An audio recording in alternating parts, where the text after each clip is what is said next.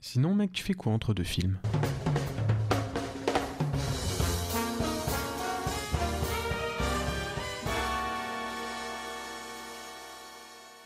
Bonjour, bonsoir à tous et bienvenue dans Entre deux films, le podcast qui vous parle de cinéma toutes les deux semaines. Alors, au programme de cette semaine un peu chargé, le film qui nous a le plus énervé depuis très longtemps, je pense, euh, qui est Sans filtre de Ruben Östlund. Horrible. Horrible. C'était un moment très désagréable. Ça reste un moment très désagréable. Et ça sera pour toujours un moment très désagréable. Bon, on en parlera plus précisément juste après.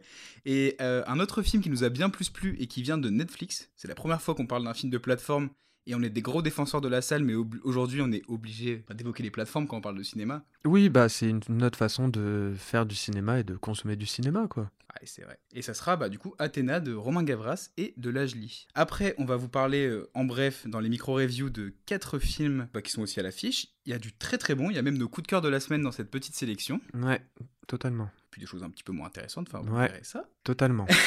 bon, ça va, il n'y a pas de. Euh, puis après, il y aura nos deux chroniques. Donc, dans Cinéar, que j'animerai, on évoquera euh, un film sur la photo, Blow Up de Antonioni.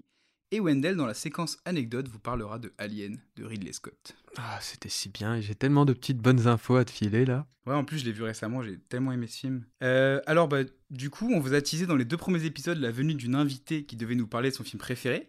Finalement, on va repousser cette chronique à l'épisode 4, car on a eu un petit problème technique, et que de toute façon, l'actualité cinéma est tellement chargée cette semaine que bon. Il y a L'émission de quoi faire. Il y a de quoi faire. Pour l'instant, c'est l'émission la plus longue, je pense, qu'on qu'on fera. Bon bah nickel. Mais on va quand même vous donner en exclu le thème de cette future chronique. Euh, ça sera Marie, ma copine, qui viendra nous parler de Mulholland Drive de David Lynch. Et j'ai vraiment hâte. Ouais, parce que c'était vraiment très très bien. Et on voulait vous faire des petits... On a eu des petits retours de pas mal de gens qui ont dit aimer l'ambiance chill et discussion entre potes du podcast. Et on est vraiment content de ce retour parce que c'est vraiment l'idée qu'on avait en lançant l'émission. Parce que Wendell et moi, on a toujours aimé parler de cinéma, d'art en général, s'engueuler sur le sujet. Surtout voulait- s'engueuler. On a toujours aimé s'engueuler. D'ailleurs, on va s'engueuler après. Bon, on est souvent d'accord quand même. Et on voulait que cette complicité euh, ressorte. Du coup, bah, merci beaucoup de nous écouter. Euh, bah, N'hésitez pas à, nous noter sur les plateformes de podcast, à partager le podcast sur les réseaux sociaux, etc. Euh, bon, Épisode bah, 3, on est déjà lassé de devoir dire ça, tu te rends compte Bah ouais, mais c'est. il, faut, il faut y passer. Hein.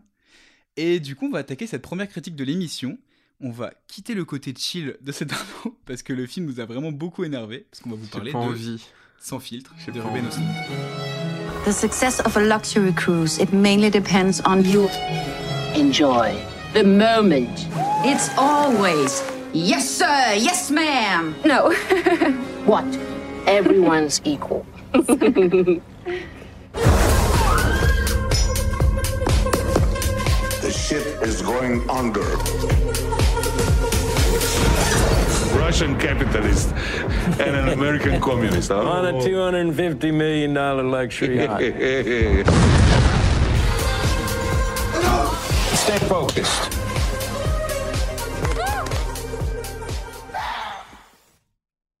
Bon alors je suis désolé, on habite en banlieue parisienne et en banlieue parisienne il y a des travaux tout le temps. C'est Et oui, nous insupportable. sommes de, de banlieusards. Des banlieues- ouais c'est ça.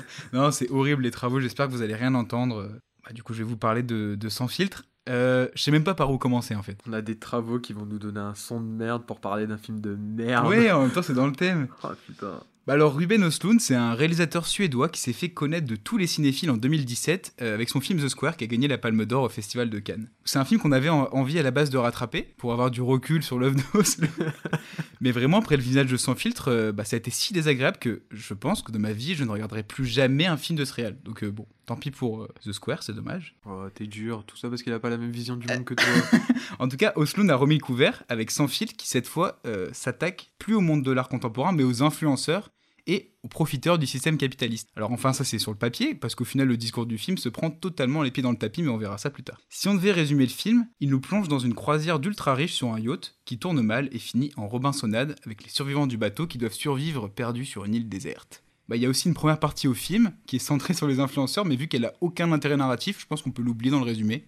Ça montre déjà un petit peu du film mais quand si, même. si, si, si, si, c'est c'est pas normal que, que, que les hommes gagnent moins que les femmes dans le monde de la mode. Ouais, bah après, c'est ouais, il a raison. Enfin, c'est pas, non, c'est pas qu'il a raison. Je sais pas. Oui, je sais même pas comment. De toute façon, je te dirai après ce que j'en pense cette partie-là, mais. Non, mais de Mais- toute façon, tout... est-ce qu'on peut juste dire déjà comme point de départ que tout dans ce film est abject? Ah ouais, nous, on a tout détesté. Mais du coup, je vais commencer par le moins grave en soi. Premier problème du long métrage, je trouve. Bah, moi, je trouve que c'est une catastrophe au niveau de la réalisation. J'ai entendu des gens dire que c'était c'était bien réalisé, mais le rythme est soporifique à mourir. Moi, j'ai jamais eu une salle de cinéma qui a autant baillé. Dans la salle, on baillait tous. Contrairement à la mienne, où moi, Ouais, mon- t'as eu des gens qui ont ri. à ma Moi, les gens grande rient, moi. surprise, à mon grand désarroi, tout le monde rigolait à chaque blague. Ah ouais, putain, c'est fou. Euh, Il y, a eu- il y a eu des applaudissements pendant le film, à la fin du film, Ouais, alors que moi, je ne faisais pas que regarder ma montre. Ouais, moi, c'était plutôt, le plus euh, possible. Ça riait un peu, mais ça baillait beaucoup aussi. En fait, le montage, il a, au- il y a aucune dynamique. Le film, c'est qu'une suite de chant contre chant. Euh, bah alors, du coup, Ruben Östlund, c'est vrai qu'il sait faire des belles images, mais là, c'est vraiment d'une vacuité abyssale. Et puis, il y a aucune ambition. Il y a un moment, le scénario, il nécessite bah, une scène euh, avec un peu plus d'ambition, peut-être un peu une scène d'action, tout ça. Hop, ellipse. Ah bah oui, c'est pratique de faire un film quand on retire les scènes dures à tourner, qu'on garde que les dialogues. En fait, le film, c'est un long, un très long tunnel de dialogue infini en chant contre chant. Et même la scène, je sais pas ce que t'en penses, même la scène de la tempête, où avec les passagers qui paniquent, vomissent, celle qu'on a vue dans la bande-annonce, c'est d'une mollesse dingue en fait dans le film en réel. Ah bah, c'est chiant. C'est Enfin, chiant. tout- oui, tout est chiant, il y a, y a aucun rythme. Et puis ça, en plus d'être euh, de rien apporter, si ce n'est euh, si ce n'est l'idée que ah, nous sommes riches, mais nous savons avoir de l'autodérision. Mais c'est ça, nous, nous, nous, nous nous mettons du vomi et du caca dessus. voilà. Ouais, bah, en fait, c'est ça. Bon, ça, je vais l'évoquer après, mais le film, il est censé attaquer les riches, mais au final, euh, c'est plus euh, on rigole entre riches de nos petits euh, soucis, quoi. Alors, le film, il est vraiment incohérent et mal écrit. On commence pas, du coup, par l'intro que j'ai évoqué avec les deux influenceurs. En fait, narrativement, elle sert à rien. Le- seul but de cette intro, c'est de faire des blagues sexistes sur les Instagrammeuses. Le film, de toute façon, tous les femmes du film sont des clichés, soit des séductrices, soit des femmes vénales, soit des manipulatrices. Bah, je comprends qu'on veuille critiquer le monde des influenceurs, mais là, mais on dirait la finesse de ton tonton alors pas de famille qui fait Ah, la cousine, elle fait du Instagram. C'est vraiment ça, quoi. C'est dingue. C'est un film qui a eu la palme. Putain La partie sur l'île déserte, mais les incohérences Mais là, on peut pas, on peut pas spoiler écrit les blagues de la première partie. On peut pas spoiler, mais sur l'île déserte, il y a rien de cohérent. C'est, c'est- À aucun moment on peut croire. Non, par contre, se soyons- pas de questions sur l'eau, sur la francs. Là, pour l'instant, on spoil pas, mais on vous le dira parce qu'après, on va spoiler. Un petit peu spoilé, ouais. Voilà, encore. vraiment à la fin, parce qu'il y, y a des trucs, Complètement dingue. et c'est inadmissible. Tous les personnages du film, c'est des clichés, des fonctions, et ils changent de caractère d'une scène sur l'autre. Dès que le scénario, en fait, a besoin d'un personnage, hop, hop, il change. Ah bah super, c'est pratique. En fait, euh, Sloan, il sait pas écrire des personnages ni des scénarios. Juste, euh, je sais pas en fait ce qu'il fait. Mais donc là, on a évoqué Si, des problèmes. si, il, est, euh, il, est, il est méprisant. Il est méprisant. Ah bah c'est sûr qu'il est méprisant, ouais. Et ça a bien plu à Cannes, c'est ça qui m'inquiète, quoi. Et jusque-là, on a évoqué des problèmes qui touchent au cinéma. Et bon, pas très grave, moi je trouve que c'est un mauvais film. Mais moi, ce qui me dégoûte, c'est ce que le film raconte, le fond du film. En fait, le, le long métrage, il se présente comme un, contre un, comme un pamphlet contre la grande bourgeoisie et les influenceurs. Mais je trouve qu'il rate totalement son message. Les bourgeois, ils sont moqués dans le film, mais jamais en profondeur. Au final, les bourgeois...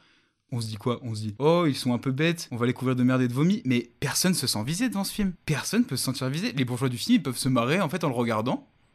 Tout va bien, tout, rien n'est rien n'est T'as vraiment cette impression qu'ils vont le voir et qu'ils vont faire Bah ouais c'est ça. Je me gosse. Alors que par contre les pauvres du film ils en prennent ils prennent vraiment cher, ils sont mis à l'écart, Ils mais sont humiliés. Non mais ils sont humiliés. totalement humiliés. Mais le film, il nous dit pas que c'est mal de les humilier parce que la forme de, de Sans filtre, elle est tellement élitiste, son humour, il est tellement plein de private jokes entre riches, bah que je suis désolé, mais les classes populaires qui regardent le film, ils peuvent que se sentir attaqués et du coup, si les classes populaires, ils peuvent pas voir ce film comme un film de lutte des classes et si les riches, ils peuvent en rigoler comme ils veulent, enfin, il y a un problème. Je pense que le film, il veut un peu faire son parasite, mais mais parasite, la différence, c'est que ça marche vraiment et que ça a l'air sincère, alors que là, là, il y a rien de sincère.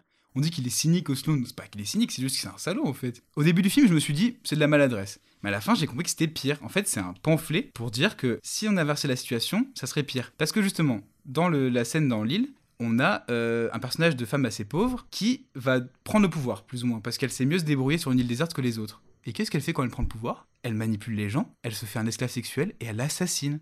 Le film, il nous dit vraiment, si les pauvres étaient au pouvoir, ils feraient pire que les riches. Oh bah ok, bah changeons rien.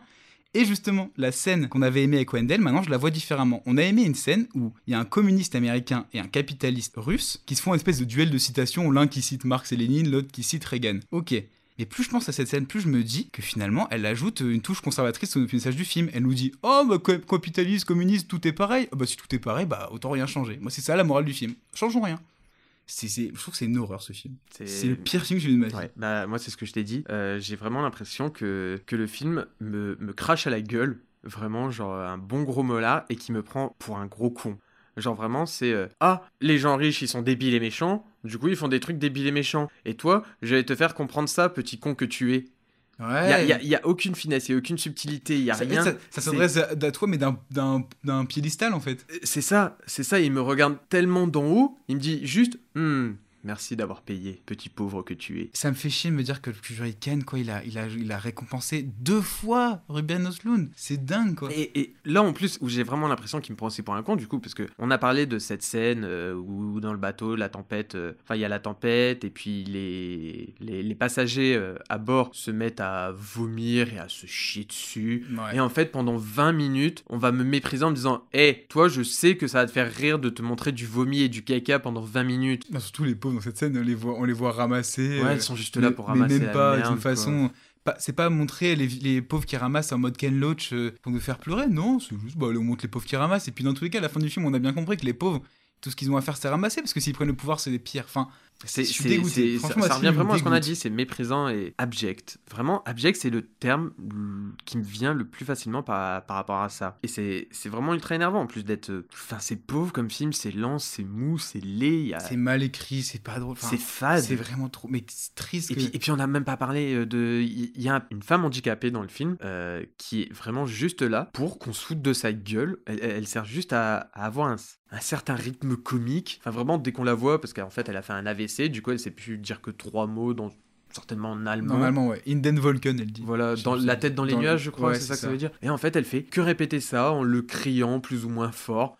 Et elle est toujours dans des situations où elle est assise, mise à où elle l'écart des souffre autres. en fait et on ouais. rigole de sa souffrance mais le pire c'est que c'est pas la seule minorité qui prend pour son grade parce que bah du coup je vous ai dit les femmes c'est mais c'est incroyable ce que ça dit de la- des femmes en général mais on a aussi un personnage de d'homme noir voilà on fait une blague sur lui ah t'es un pirate ah trop drôle il sert Voilà. plus à rien C'est ça. il a mis un noir qui est arrivé faire- vraiment, du coup, qui est sur l'île, juste pour dire, ouais, t'es un pirate, t'es un voleur. mais non mais c'est en fait c'est ça qui me tue avec ce film c'est que ça ça se cache sous un vernis progressiste mais je crois que j'ai rarement vu un message puis- aussi et puis- Et conservateur puis tu vois, au final, non mais cette idée de... mais si au moins c'était En fait, moi, le moment où j'ai eu une petite lueur, justement, c'est quand il y a eu euh, cette femme de ménage qui est venue au pouvoir, et là, je me suis dit, hé, mais en fait, c'est comme l'île des esclaves de Marivaux. Il ouais va faire un truc comme ça. Mais là, après, quand j'ai vu la suite, je me suis dit, mais non, en fait, enculé, tu prends Marivaux et tu lui chies à la gueule aussi. T'en as Ouais. rien à Bah foutre. oui, bah oui c'est l'inverse, c'est l'inverse justement de ces penseurs euh, du 18e qui, qui voulaient euh, que les pauvres enfin accèdent, à- accèdent au pouvoir et qui voulaient créer une démocratie. Là, c'est l'inverse. Le film, il vraiment, mais c'est fou d'avoir un film qui nous dit quand même. En fait, ce dit, film, il faut ce pas que film il faut dit, pas que les pauvres euh, deviennent riches parce que ça va être dangereux. il faut que tout reste pareil. Voilà. c'est ça le moral du c'est- film. Ouais, moi, vraiment, ce film, il me répugne. Et, je suis assez déçu de, de voir plein de médias ne pas mettre en avant cette fin. Alors que, moi, à la fin dans la salle, je, je désolé pour mes voisins, hein, mais je soufflais quand, quand, quand la femme, elle assassine. J'étais, oh, mais comment on peut faire ça? Mais quelle horreur Mais j'aurais aimé voir le film. Là, on l'a vu à Paris tous les deux. J'aurais aimé voir le film dans une salle de province. Pour voir la réaction des gens. Parce que les petites élites parisiennes, ça leur plaît, ça. Mais, mais moi, je, ouais, j'aimerais bien montrer à des. Enfin, et en, ouais, je sais pas. c'est c'est c'est- une immondice. Je veux, je veux Ouais. même pas le montrer à qui que ce soit. Ah ouais, moi, moi c'est Je- c'est ma. Je veux dire, franchement, euh, allez au cinéma, mais n'allez pas au cinéma pour voir ce film. Ouais, après, bon, bah, on a toujours envie de voir les catastrophes. Mais... Et puis, j'ai- j'ai- je vous avoue que j'en ai parlé sur Instagram de ce film et j'ai eu plusieurs personnes qui m'ont dit qu'ils avaient aimé. Souvent des gens qui sont allés à Cannes et qui ont beaucoup aimé la séance justement qu'ils ont vécu à Cannes. Mais C'était une moi là, ovation à qui Cannes, hein. vécu, qui ai eu une séance avec une ambiance de personnes qui ont aimé et tout, mais moi ça a été impossible. Bah, D'ailleurs, le film, après, faut quand même le dire, le film est globalement très mal reçu par la presse et par le, par le public. Donc bon, euh, on n'est pas les seuls non plus, mais il divise quand même. C'est un film qui divise. Au moins, il fait discuter. Mais en tout cas, si, si vous l'avez vu ou si vous allez le voir, hein, n'hésitez pas à nous faire un retour. À nous que... insulter si vous n'êtes pas d'accord. euh. Ouais, ouais, enfin non, peut-être pas nous insulter, parce qu'on on aime bien la joie, la bonne humeur, Hein. L'allégresse, et nous on veut l'équité pour tout le monde. c'est beau ce que tu dis. C'est beau. Bon, je pense qu'on va, on va s'arrêter Oui, de parler de ce film, on va parler de films qui nous ont un peu plus plu. Et du coup, bah, tu vas nous évoquer euh, Athéna de Romain Gavras et Lajli. Mon frère est décédé à 0h30 cette nuit. Pour la mémoire d'Idir, et les coupables seront traduits en justice. Je vous demanderai de rester calme.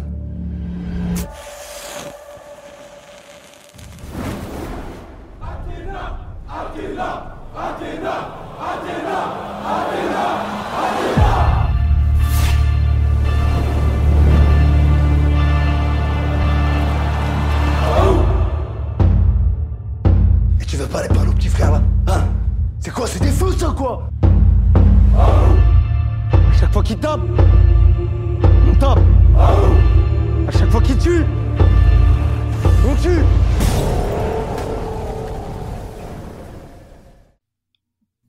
Athéna, sorti la semaine dernière sur Netflix, est le nouveau film de Romain Gavras, fils du réalisateur Costa Gravas. Et ici, il nous plonge dans la cité d'Athéna, qui est en deuil après la mort du petit frère d'Abdel et de Karim, prétendument tués par les forces de l'ordre. Chacun des deux frères fait son deuil à sa façon, mais là où Abdel préfère laisser la justice s'occuper de l'affaire dans le calme et l'ordre, son frère Karim se prépare pour la rébellion au sein de la cité.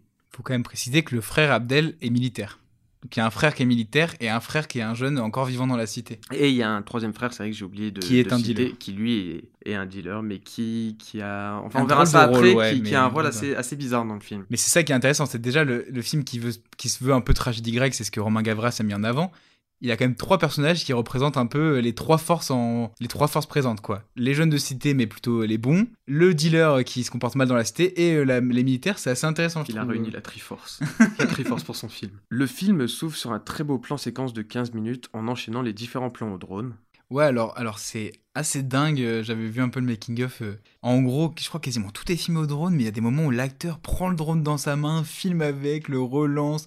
Pendant ce temps-là, il y a, y a un commissariat qui crame, une voiture qui part. Enfin, c'est Il y, a- y plein de choses. Il y a dingue. plein de choses qui se passent euh, juste pendant cette intro entre. Entre du coup le Bah, en fait, l'annonce du décès du petit frère avec Ouais. du coup tous les journalistes, le cocktail Molotov qui est lancé et puis là ça part en course poursuite. Ouais, c'est ça, en dans course une- poursuite. Ils sont dans une ambulance? Non, je sais Non, ils ont piqué un fourgon de police. Un fourgon, un fourgon de police, pardon. Dans le fourgon de police avec euh, les autres jeunes autour qui font qui font du well avec les avec les motos. avec les motos. On arrive euh, on arrive au niveau de la cité. Enfin, c'est un château coup, fort là. Je trouve que ça pose à la fois tous les enjeux du film et en même temps le ton quoi. Totalement, en fait, avec ce plan séquence, du coup, on est directement au centre de, de la révolution de la cité, et ça va directement montrer à quel point le film va être cru, violent et frontal. Ouais, je suis d'accord avec ce que, ces termes-là, mais c'est aussi, ça va montrer que ce film, en gros, est un délire. Ça n'existe pas. Le- Non. Les, Non. les- les CRS se battent en formation tortue et les, les jeunes de cité, ils ont créé un château fort. Donc euh, ça n'existe pas, mais, mais du coup, ça pose, ça pose le ton du film. Là, euh, Non, en- Et nous, en ça nous avait bien le lu, ce film, ton. Le film, il me donne un peu cette impression d'être euh, comme s'il avait imaginé ce que pourrait possiblement donner 30 ans plus tard euh, la suite du film euh, La haine de, de Kassovitch. bah ça, je- ça, j'étais pas exactement d'accord avec toi là-dessus, Bah, mais moi, je je peux un comprendre peu- dans un sens. euh, Je trouve parce un que peu moi, qu'il y, a- il y a un peu cette, euh, cette ambiance-là, enfin cette ambiance-là, bien pire en soi. euh, Ouais, bah oui, bah ça va plus L'évolution loin. a bien, en- enfin les- la situation pardon a bien empiré depuis depuis la haine malheureusement. C'est- En tout cas, c'est ce que le film dit et il ne dit pas vraiment. euh, C'est ce qui c'est ce qu'il est- c'est ce qu'il veut montrer. C'est c'est vraiment c'est si ça continue ça peut partir là dedans. Ouais, ouais, ouais. Mais, mais bon, en fait, c'est ça qui est un peu compliqué. On pourra pas forcément spoiler, mais la fin relance euh, les choses de façon assez intéressante. Je pense qu'on le dira quand même, mais on précisera. Mais c'est vrai que sur la forme, le film, ce qui est quand même impressionnant, c'est que il, fait, il détruit une cité entière. Il y a un nombre de figurants complètement dingue.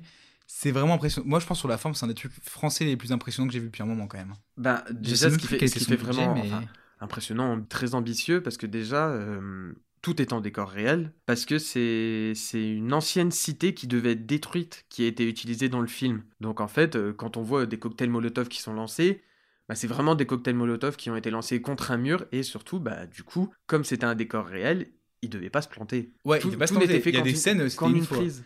65 millions de- d'euros le budget, hein, donc c'est un, on est Ouais, sur un c'est- gros gros budget hein, pour un film français. C'est Bah, assez impressionnant. De toute hein. façon, euh, Ro- Romain Gavras l'a dit, euh, il a fait ce film avec Netflix parce que seul Netflix lui donnait euh, ce budget. Mais en soi, là pour le coup, le côté plateforme me plaît plutôt bien parce que je pense que ça va permettre à beaucoup de gens de le voir. Alors que ça aurait pu être un film qui aurait été diffusé dans les salles d'arrêt d'essai, tout ça. il sera bien plus Il vu. sera en vachement vu. euh, et justement, le, le fameux plan séquence, euh, toi, t'avais lu que Gavras l'avait fait pour choper la- l'attention du spectateur direct. C'est ça, c'était une marche. des conditions qu'avait qu'avait donné Netflix. En gros, c'était réussir vraiment à, à appeler les gens dès le début du film. Le fait que, bah, justement, sur les plateformes, un film, bah, si au bout de 10-15 minutes on n'est pas dedans, bah, on s'en fout, on l'arrête et puis on va se mettre autre chose. Ouais, c'est un peu le problème à comparer à la salle. Mais donc, du coup, après, je pense qu'on on était assez d'accord sur la première partie du film qui nous a beaucoup pris avec des personnages forts. euh. Ouais, franchement, la, la première partie du film, enfin, vraiment, elle nous prend, ça, ça va de plus en plus vite, le rythme il s'accélère, c'est c'est de plus en plus haletant. Ouais. Enfin, ça, ça, ça s'arrête pas. Ça s'arrête pas. Et pourtant, il y a ces petits moments un peu où on voit les, les autres habitants de la cité, notamment tous les petits moments où est-ce qu'on va voir euh, du coup euh, la, la mère de ses quatre Ouais. frères et tout.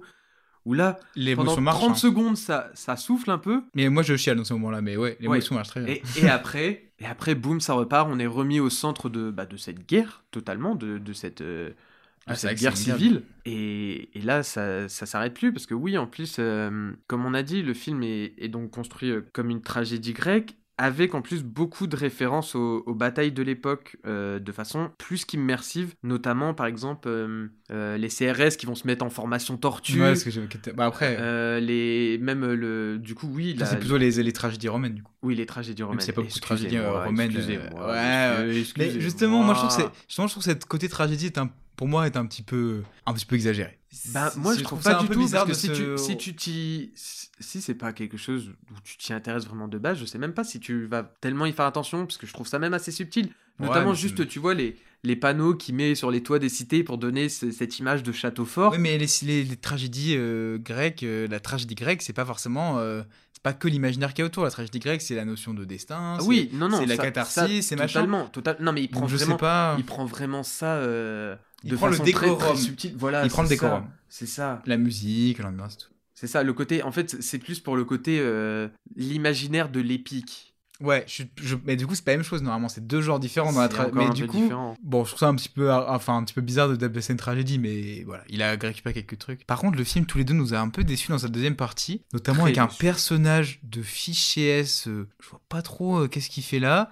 Le personnage du militaire qui vire un peu bizarrement. Moi, c'est vrai que la deuxième partie, elle me laisse un goût un peu plus amer et Bah, j'étais là, un peu déçu de cette fin là, finalement. On, va- on risque du coup de, De de spoiler spoiler, un petit peu, peu. à partir de maintenant. Ouais, à partir de maintenant. En fait, il y a, y a un des personnages euh, principaux qui, qui meurt durant le film, et du coup, euh, ça fait qu'à partir de là, l'ambiance va être totalement différente. Je trouve que le film, il va perdre un peu euh, toute son audace, et il va plus se tourner juste vers un film d'action un peu bête. Enfin, on a juste l'impression du coup d'assister à un raid qui devient un gros n'importe quoi, où il y a... Ah où ouais, a avec un terroriste, avec un terroriste qui place des bombes et tout le monde le laisse faire. Voilà, Ah juste pour le- les gars, vous voulez vous rebeller, vous voulez pas faire péter la cité. C'est Et c'est ça. j'ai l'impression que tout ça, c'est quand même pour avoir l'image finale impressionnante de la cité qui pète, mais Et encore, la cité qui pète, euh, l'image impressionnante. Bah, si, oui, l'image est impressionnante parce que c'est des images deux- réelles. Ça fait, ouais, ça fait du coup deux étages qui explosent. parce que c'est des images réelles. Oui, c'est ça. Mais, mais non, du coup, et, et là où c'est dommage, c'est que bah, le film, il laisse euh, malheureusement un, un goût un peu.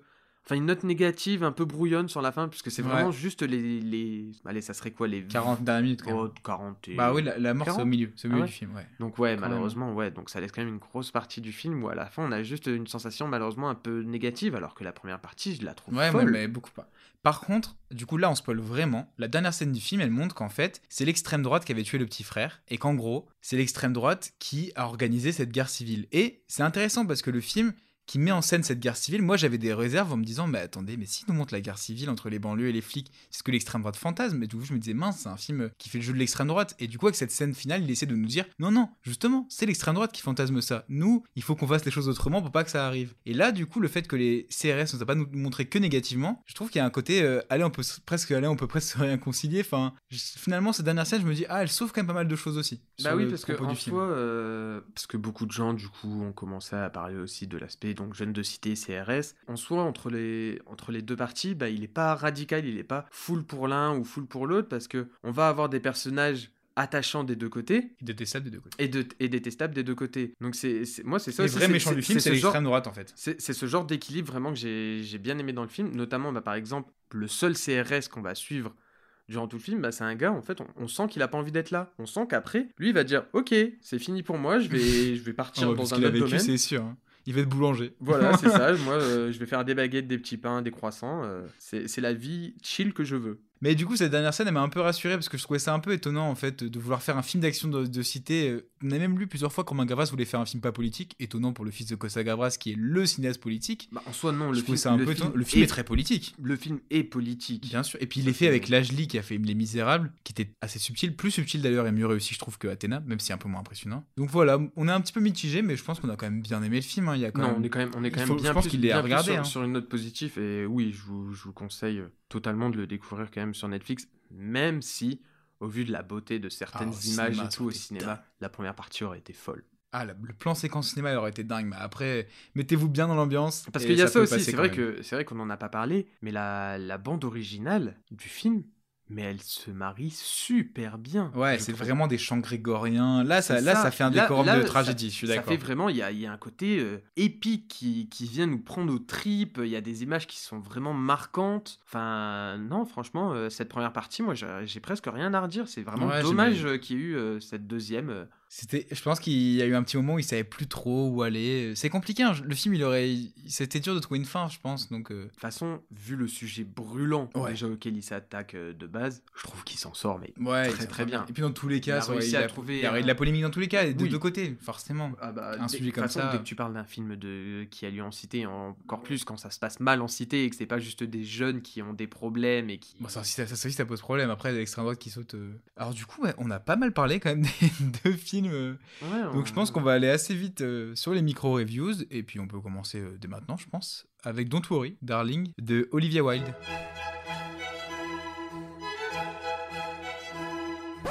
Excusez-moi, monsieur, vous avez deux minutes pour parler cinéma. Non, désolé, je suis pressé. Mais c'est juste des micro-reviews.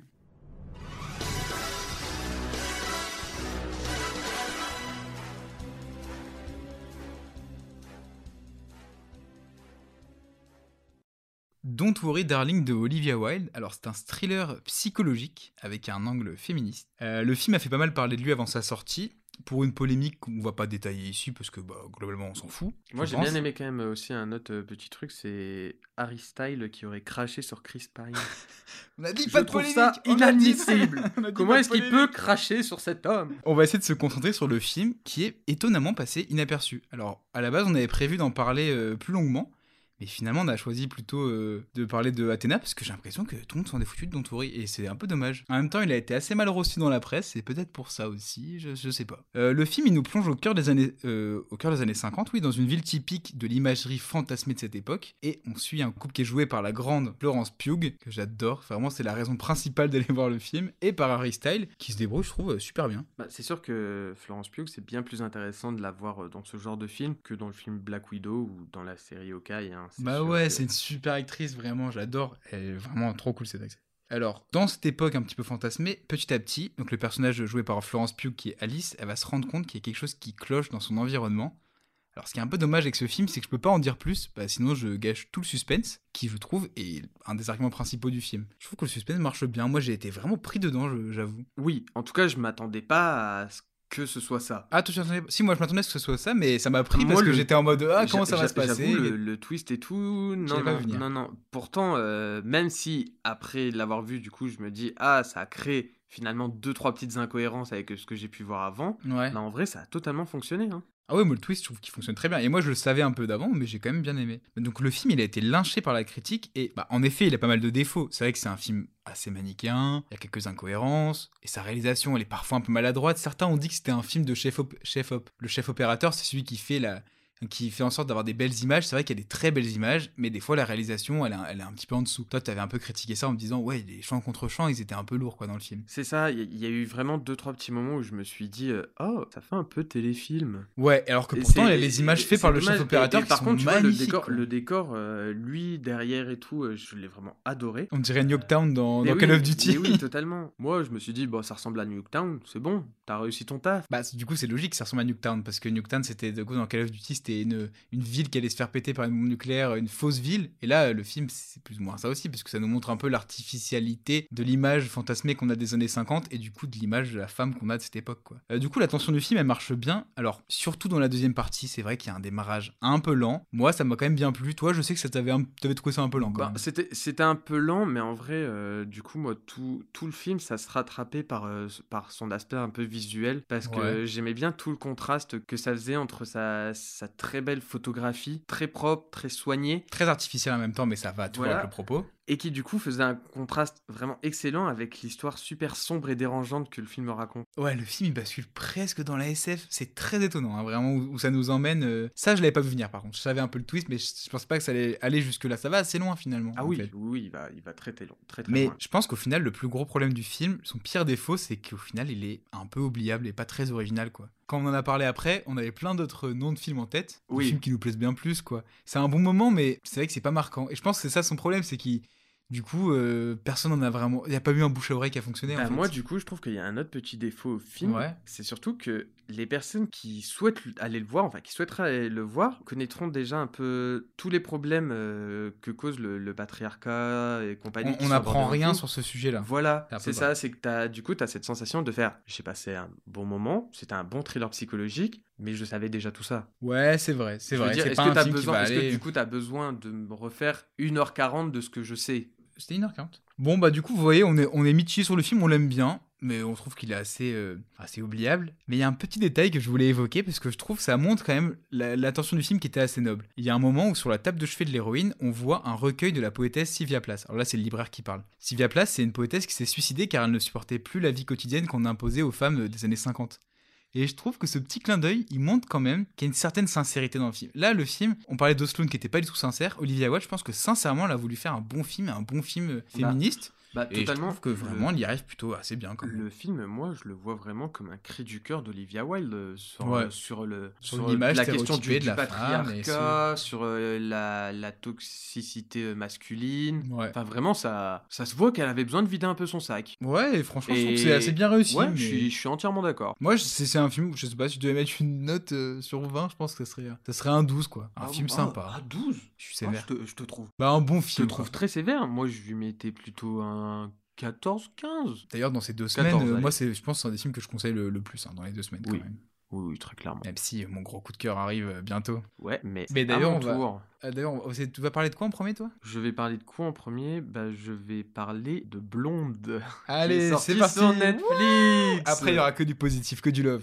On vous parle de Blonde tout de suite. Qui n'a pas entendu parler de Blonde, la nouvelle et très certainement dernière grosse production de Netflix sur Marilyn Monroe réalisée par Andrew Dominic, librement inspirée du best-seller de Joyce Carol Oates du même titre, avec Anna de Armas qui a enfin son nom en tête d'affiche après pas mal de rôles secondaires comme dans The Grey Man, Blade Des Runner rôles très cool. 2049. Dans Blade Runner, elle est incroyable. Voilà. Moi personnellement, c'est vraiment une actrice que j'aime beaucoup. hein. Je l'avais découvert avec bien, euh, mais- un film assez moyen, c'était euh, c'était Knock Knock avec euh, Keanu Reeves, c'était un, aussi un, thriller. C'était pas foufou, mais j'ai pas passé un mauvais moment non plus devant. Pour revenir à Blonde, j'ai essayé, sincèrement, je voulais que ça, que ça matche après l'horreur qui était la séance euh, d'hier de Sans Filtre. Je voulais vraiment passer un incroyable moment devant le film. Je voulais me prendre une claque, surtout après tout ce que j'avais vu, tout ce que j'avais lu euh, par rapport à ça. Mais le film ne m'a pas eu. Il y a certes une très belle esthétique, une actrice très investie. Franchement, là, j'ai rien à redire sur, sur ça. Mais je trouve que c'est pas suffisant. Il y a rien qui va m'accrocher. Je, je, je comprends pas en fait. Je comprends pas le film dans sa forme, dans sa construction. Je le trouve ennuyeux. Ça va dans tous les sens. En fait, j'ai l'impression qu'on a pris tous les moments me- malheureusement horribles de la vie de Marilyn Monroe, qu'on m'a tout mis dans un bol, qu'on a bien mélangé encore, encore, encore, encore, Et qu'on au au point de me faire chier. Et à la fin, ben, on me sert comme ça, tout ça, de façon aléatoire, sans aucun lien les uns avec les autres. Et, j'ai pas envie de ça. J'ai pas envie qu'on me serve une, une bouillie comme ça euh, pendant 2h30 de moments juste tristes et lourds de la vie de quelqu'un. Bah ouais, bah moi du coup la seule chose que je dirais sur le film, on en a parlé un petit peu avant, moi je trouve qu'un bon film, c'est un film qui a une variété de tons.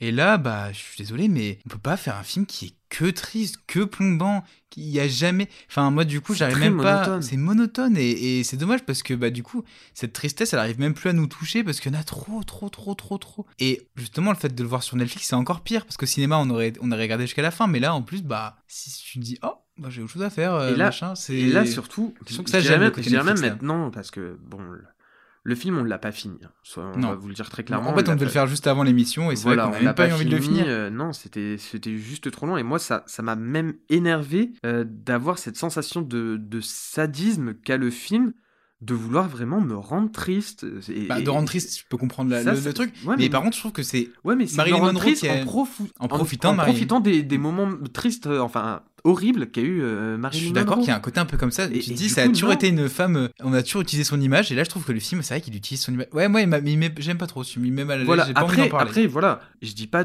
qu'il faut pas en parler. Bien sûr, il faut en parler de ces moments horribles de la vie aussi, mais il y a une certaine manière d'amener les choses et d'accrocher le spectateur. Et pour moi, dans ce sens, le film se rate complètement. Plus, du coup, c'est 2h40 2h40 de pseudo-plan fixe avec un léger zoom qui, toi, toi comme tu m'as dit, qui t'énerve tant. Mais oui, c'est quoi cette, ce type de mise en scène où il fait des plans fixes et il se dit Oh mince, c'est chiant, je vais mettre des mini-zooms. Non, non, tu fais de la mise en scène. C'est ça, et en plus, mais du coup, c'est répété encore, Mm. encore et encore.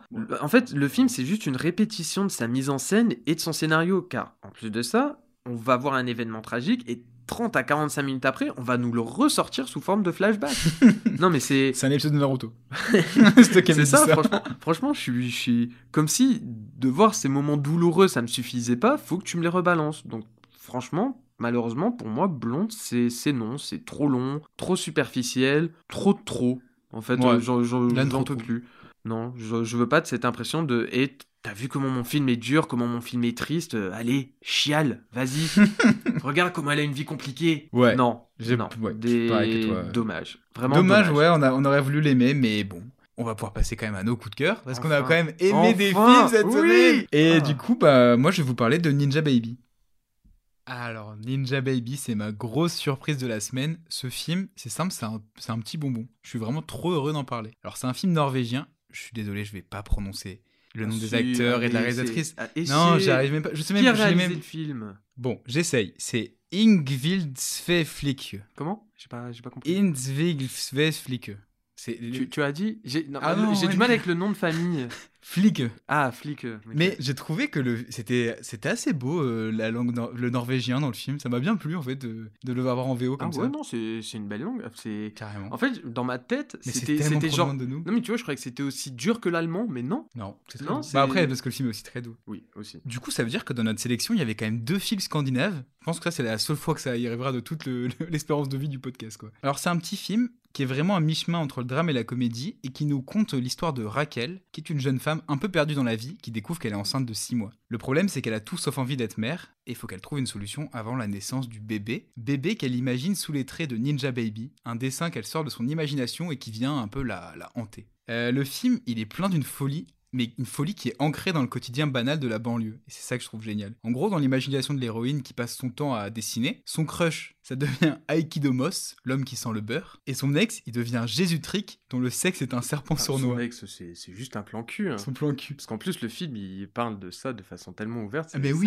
c'est hyper ouvert sur la sexualité, sur tout ça, c'est très féministe dans ce sens-là, quoi, très frais. Mais Aikidomos, l'homme qui sent le beurre, incroyable. Et, Elle se tape et des d'ailleurs. Aikidomos, euh, Meilleur personnage du film. meilleur personnage du film, d'une douceur, le gars, j'ai envie de, j'ai envie de lui faire un câlin. Bah, moi aussi, mec, direct. Mais en fait, cette folie, elle rend le film mais hilarant. En fait, c'est une succession de scènes ultra gênantes. Parce que Raquel, c'est la spécialiste pour se mettre dans des mauvaises situations.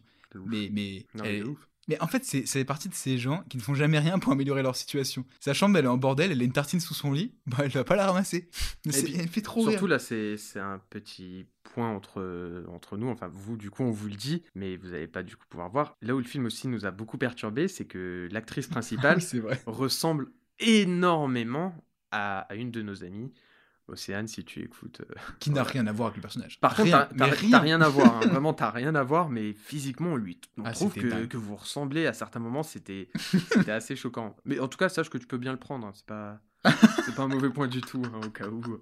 Aussi, le, le film, il euh, découle d'un roman graphique. Alors moi, je suis aussi beaucoup, je fais aussi beaucoup de journalisme BD, donc ça m'a beaucoup parlé. Et la réalisatrice, elle a gardé ce côté-là dans la mise en scène. Alors c'est encore étonnant, c'est encore une coïncidence. Comme dans Tout le monde aime Jeanne il y a deux semaines, il y a des passages en animation qui sont super bien réussis, notamment Mieux réussi. mieux réussis, je suis d'accord. Notamment le personnage de Ninja Baby, qui est un petit bébé euh, ninja affreusement laid en plus. Ah, moi, je l'ai trouvé vraiment mignon. Il me faisait un peu penser. En fait, tu vois, les... il y a des petits moments où on le voit un peu recroquevillé ou quoi. Il me faisait penser à Dobby. oui, il y a un petit côté d'Obi. Bon, la différence entre, les, entre Tout le monde aime Jeanne et ce film, c'est que là, l'animation, elle se mélange parfois même avec les images filmées. Et ça donne des plans, mais super inspirés. Bah, Pas toujours. Ouais, non, mais assez, Mais assez assez souvent. Il y a une scène où elle est très triste à l'hôpital et il pleut sur elle et c'est de la pluie euh, dessinée. C'est super C'était magnifique. C'est magnifique. Franchement, magnifique, ce moment-là. euh, visuellement, le film est fou. Alors, que tu soi, vois, il, dans- est très terre à terre, mais tu vois, euh, dans Tout le monde aime Jeanne, justement, ça aurait été fait de façon plus abstraite, du coup. là, c'était pas, c'était moins abstrait. Ouais. Enfin, il y a quelques scènes un peu abstraites aussi, mais vu qu'elles sont mélangées là, à la, vraiment euh, pas, tu vois, là, film, euh, vraiment pas. Enfin, ça m'a pas sauté aux yeux. Ah, vrai, moi, ça m'a pas du tout sorti beaucoup euh, du truc. Du coup, avec la description qu'on en fait, vous pouvez vous dire que c'est une petite comédie assez sympa, mais le film aux deux tiers, il prend un virage il bascule un peu dans le drame, et moi, ça a totalement marché. En fait, je vous avoue qu'à partir de la, du deuxième tiers, j'ai chialé ma race tout le film. j'ai fait un tiers du film en chialo. D'abord, ce qui m'a fait chialer, c'est l'histoire d'amour avec le fameux Aikidomos. Ah, mais là, ça Ah m'a ouais. fait pleurer parce que je me suis dit, c'est trop mignon. Genre, c'est Oh. trop mignon. Ah ouais, je veux vivre cette histoire d'amour. Aikidomos, c'est moi des facile, hein. choses. T'as vraiment eu la larme facile. Non, tu verras, moi aussi, là, le film après. euh, T'as un peu chialé aussi? Non, j'ai pas chialé, mais. Vas-y, mais du assume, coup, moi, c'est- c'est- Mais non, j'ai pas Ça chialé. me fait un peu remonter les larmes là. Non, c'est- c'est rare que je chiale devant un film. Ah, moi, ça m'arrive tout le temps. Je, je chiale uniquement devant les métaphores des films. voilà. Moi, si c'est un personnage, euh, on me dit qu'il n'existe pas alors que dans ma tête il existait, ça, ça va me faire chialer. Voilà. Mais là, non, j'étais pas au point. Ça m'a ému, ça m'a grave ému, ouais. mais, mais pas, pas au point de m'a- de m'apporter la larme à l'œil. Et du coup, ce que je voulais dire, c'est que moi, le film après, tu verras aussi, qui me touche vraiment. Et là, tous les deux, ce qui nous a touché, c'est juste tous ces côtés mignons. On a besoin de côtés mignons Mais oui, ça fait trop du bien. Mais en fait, viens, prends, un câlin.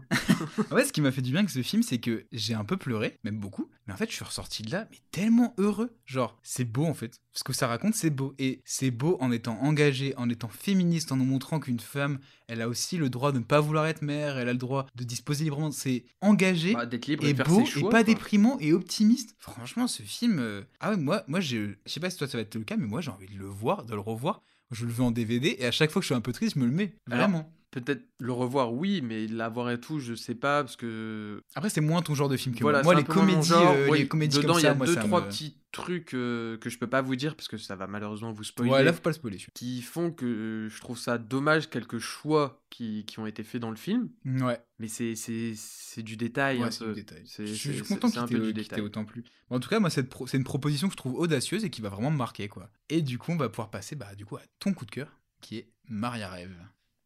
Maria est femme de ménage, mariée depuis 25 ans, réservée, timide et maladroite.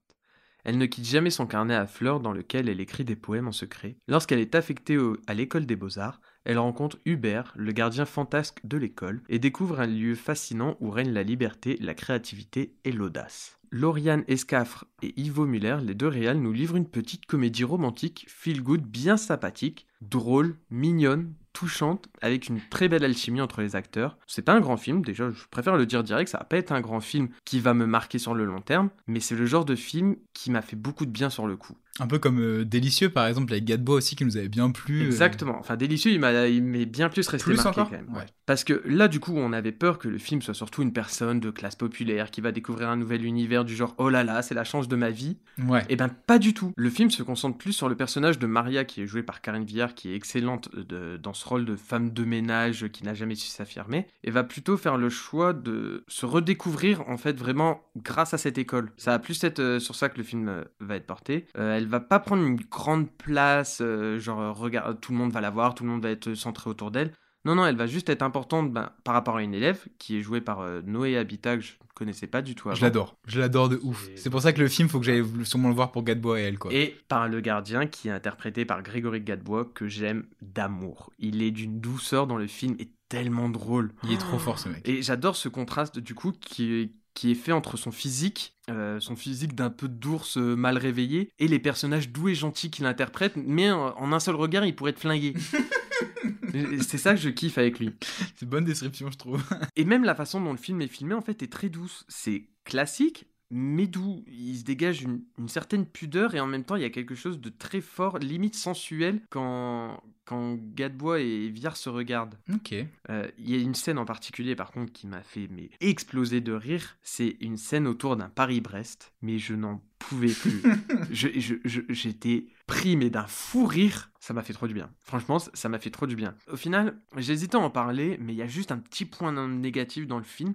C'est une petite intrigue qui est autour de la fille de Maria que je trouve assez inutile. Ça sert surtout à appuyer euh, l'évolution qu'a le personnage de Maria, mais c'est très futile. Voilà, on est vraiment sur euh, 5-10 minutes euh, qu'on peut squeeze, mais déjà que le film n'est pas très long, il me semble qu'il fait à peine une heure et demie. Ouais, c'est ça, une heure et demie, je suis en train de vérifier. Voilà, donc en vrai, euh, c'est juste futile. Mais ce qui est vraiment intéressant, du coup, c'est le sous-texte. Le sous-texte qui est aussi très bien amené sur le fait de s'aimer soi aimer son corps, sur la beauté et l'acceptation du corps féminin, et tout ça, ça, ça matche super bien. C'est un film qui parle à cœur ouvert, aux, aux grands timides surtout, et à la fin duquel, euh, je trouve, on se sent très très bien. Donc là, le film est sorti dans 310 salles, et je vous invite vraiment à aller le voir. Bah franchement mec, euh, j'avais très peur de justement ce côté euh, prolo qui découvre le monde bourgeois. On l'a déjà eu trop de fois, ça m'énervait. Mais là, tu m'as donné envie. Mais non, parce que je en pense fait- que en lundi, fait, elle va je vais aller prendre- me le voir. Elle va prendre un petit sens. euh, en fait, dans le film, elle va participer vraiment à la vie de cette école, mais De façon naturelle. de façon, voilà, totalement naturelle. Après, on sent qu'elle est un peu décalée de cet univers-là. Mais tout comme moi, je sais très bien que si demain je me retrouvais aux Beaux-Arts, bah, je serais aussi décalé de tout ça. Parce qu'il y a un petit. euh, tu vois, par exemple, euh, des moments, ça va être un peu cliché, mais plus avec le, le corps professoral. Tu vois, on a vraiment des professeurs qui sont tr- très clichés. Un professeur qui est franco-anglais, et du coup, il va être très maniéré dans sa façon de parler. Et on, on joue surtout avec ça. Mais voilà, il y a deux personnages vraiment qui sont un peu clichés. Et, et peut-être deux trois élèves qu'on voit passer vraiment on se dit et ça nous arrive dans, dans la vie de tous les jours des fois on, on voit des gens passer et on se dit oh cette personne doit Ouais. faire ça oh cette personne Bah elle oui, doit, oui. elle doit faire Dans ça métro, dans le métro, on, en- on sait déjà. Voilà. souvent. et ça va pas plus loin que ça c'est jamais abusif c'est vraiment une- un petit Paris Brest qu'on aime qu'on aimerait reprendre Ah bah franchement, ça m'a donné grave envie. Et bah là, du coup, euh, avec les chroniques, euh, on va passer à des films, des grands films là. Là, la première partie de l'émission, vous voyez, on était un peu mitigés et tout. Mais là, je vais vous parler de Blow Up d'Antonioni. Ça va dépoter.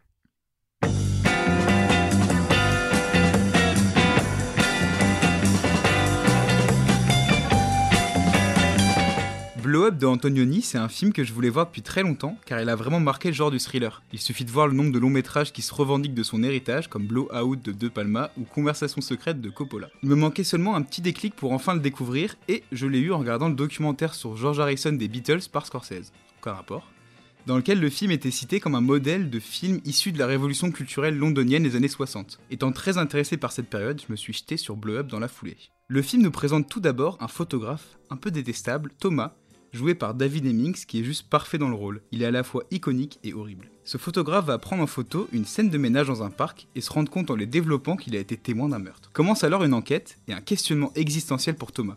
C'est ce principe de découverte d'un crime grâce à un art ou une technique qui sera beaucoup repris. Dans Blowout par exemple, c'est un enregistrement son qui révèle un crime. Finalement, on peut même faire remonter ce principe à Hitchcock avec son superbe fenêtre sur cour. Le film a une forme très étrange, due en partie à son manque de moyens. Antonioni n'a pas pu réaliser certaines scènes d'enquête et au final, le film n'a pas beaucoup d'action. On est plutôt dans une balade psychédélique dans le Londres hippie de l'époque, mais c'est ce qui fait son charme. Les films qui reprendront ce principe pousseront bien plus loin le côté enquête. Mais je vous parle de cinéma en oubliant le côté art de cette chronique ciné-art. Blow Up, c'est un film qui parle de photos. Ce n'est pas du tout un arrière-plan du film, mais c'est son grand sujet. On a à la fois des scènes où l'on voit Thomas photographier des modèles et des paysages. D'ailleurs, en passant, le film fait une critique du monde de la photo car on voit la violence que subissent les modèles. On a aussi de longues scènes où l'on découvre comment sont développées les photos argentiques. C'est à la fois des scènes d'enquête avec des inserts qui en zoomant sur les tirages nous révèlent les informations sur le meurtre, et des scènes purement esthétiques où l'on voit les photographies en grand, affichées partout dans la maison du héros. C'est ça à mon sens qui est la réussite du film. Il mêle astucieusement enquête et photographie. Il fait cinéma avec le milieu qu'il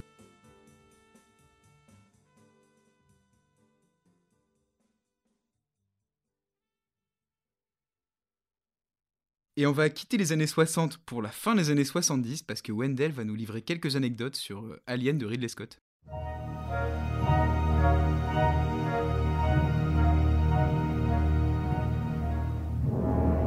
Alien est un pilier de la SF horrifique réalisé par Ridley Scott en 1979, pilier aussi de la pop culture, hein. bref, Alien est un pilier du cinéma. Et lui aussi contient son petit lot d'anecdotes. Déjà, c'était la révélation de Sigourney Weaver, qui était alors inconnue puisque ce n'était que son troisième film après être apparu 6 secondes dans Manhattan de Woody Allen. Ah, c'est un film que j'aime beaucoup, mais je m'en souviens plus des 6 secondes. Ouais, je comprends, 6 secondes, c'est très court. Euh, Ridley Scott souhaitait initialement avoir une fin beaucoup plus sombre pour son film. Notamment, l'alien devait tuer sauvagement le lieutenant Ripley lors du face-à-face final dans la nacelle spatiale, puis que l'alien s'assoie et prenne la voix de Ripley en envoyant un message rassurant d'arriver sur la planète Terre. Oh, ça aurait été génial comme fin. Et en fait, ça a été annulé parce que la, Il la, une suite. la, non, la 20th n'aimait pas l'idée d'une fin aussi désespérée. Ah, ça aurait été Tu vois, génial. faut quand même que. Ça aurait bien été non, avec mais le faut film, qu'il y ait cette justement. ambiance de America. Mais la fin de base est bien. Oui, oui, oui. Euh, Giger, qui est le designer de l'Alien, Giger. Giger. J'ai. En fait, vous verrez au fur et à mesure de ce podcast, j'ai essayé de le cacher le plus longtemps possible. Je suis très nul pour prononcer les noms, surtout que la plupart, bah, je les ai jamais vraiment entendus, je les ai peut-être lus ou quoi. Mais du coup, je sais pas comment ça se prononce et du coup, ça arrivera assez souvent. Je pense que Louis me reprendra pas mal de fois là-dessus. Donc, Giger est le designer de l'Alien. Sa création a créé une nouvelle forme d'art contemporain qui sera nommée par ses soins d'ailleurs la biomécanique, puisque la maquette a été conçue avec de vrais ossements assemblés avec de la plasticine, avec de la plasticine pardon, sur des tuyaux et des pièces de moteur. Ouais. C'est quand même fort. C'est très fort et justement, moi je voulais évoquer euh, tout, un petit peu Giger. En fait, euh, j'ai regardé le documentaire sur Jodorowsky Dune et justement, Giger, il était dans l'équipe à la base qui devait faire ce fameux Dune qui s'est jamais fait. Et en gros, il est rentré dans le cinéma grâce à Dune. C'est encore une fois une encore une fois Dune qui a qui a donné un monument de la SF quoi. Totalement.